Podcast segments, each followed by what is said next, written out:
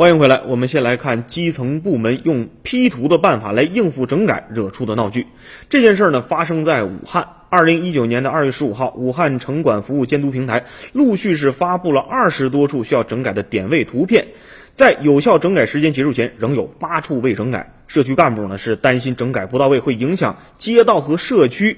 大城管的分数，便安排了资料员把平台上的八处问题图片呢，运用 P 图的技术给处理以后，作为整改后的图片上传了，应付整改。整改不够，P 图来凑，如此整改令人咂舌。常言道，知错能改，善莫大焉。上级部门指出了辖区内需要整改的问题，相关单位本应该立行立改，用实际行动来推动工作更好的落实。可放眼现实呢，总有个别的干部只顾痕迹不讲实际，只想糊弄应付，企图耍小伎俩来蒙混过关。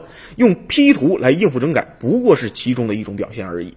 假的永远真不了，再完美的 P 图技术，也不过是在原图上尽可能按照个人的意愿进行修剪、填补、移花接木，总会留下拼接、删减的这种痕迹。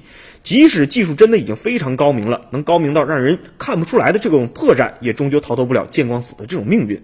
而事实也证明了，P 图整改其实就是一场掩耳盗铃的闹剧，自以为天衣无缝了，实则漏洞百出，最后呢，只能是给老百姓徒增了笑料。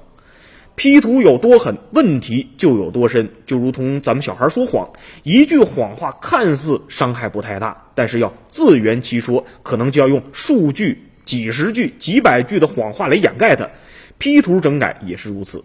一次 P 图造假整改的背后，往往意味着将用更多虚假的资料来为其提供支撑。有时候还可能因过于追求整改效果，P 图过度了，P 大劲儿的，让小问题变成了大工程、大问题。其实啊，你暴露的破绽就会更多。你希望这件事儿能给基层干部提一个醒。儿。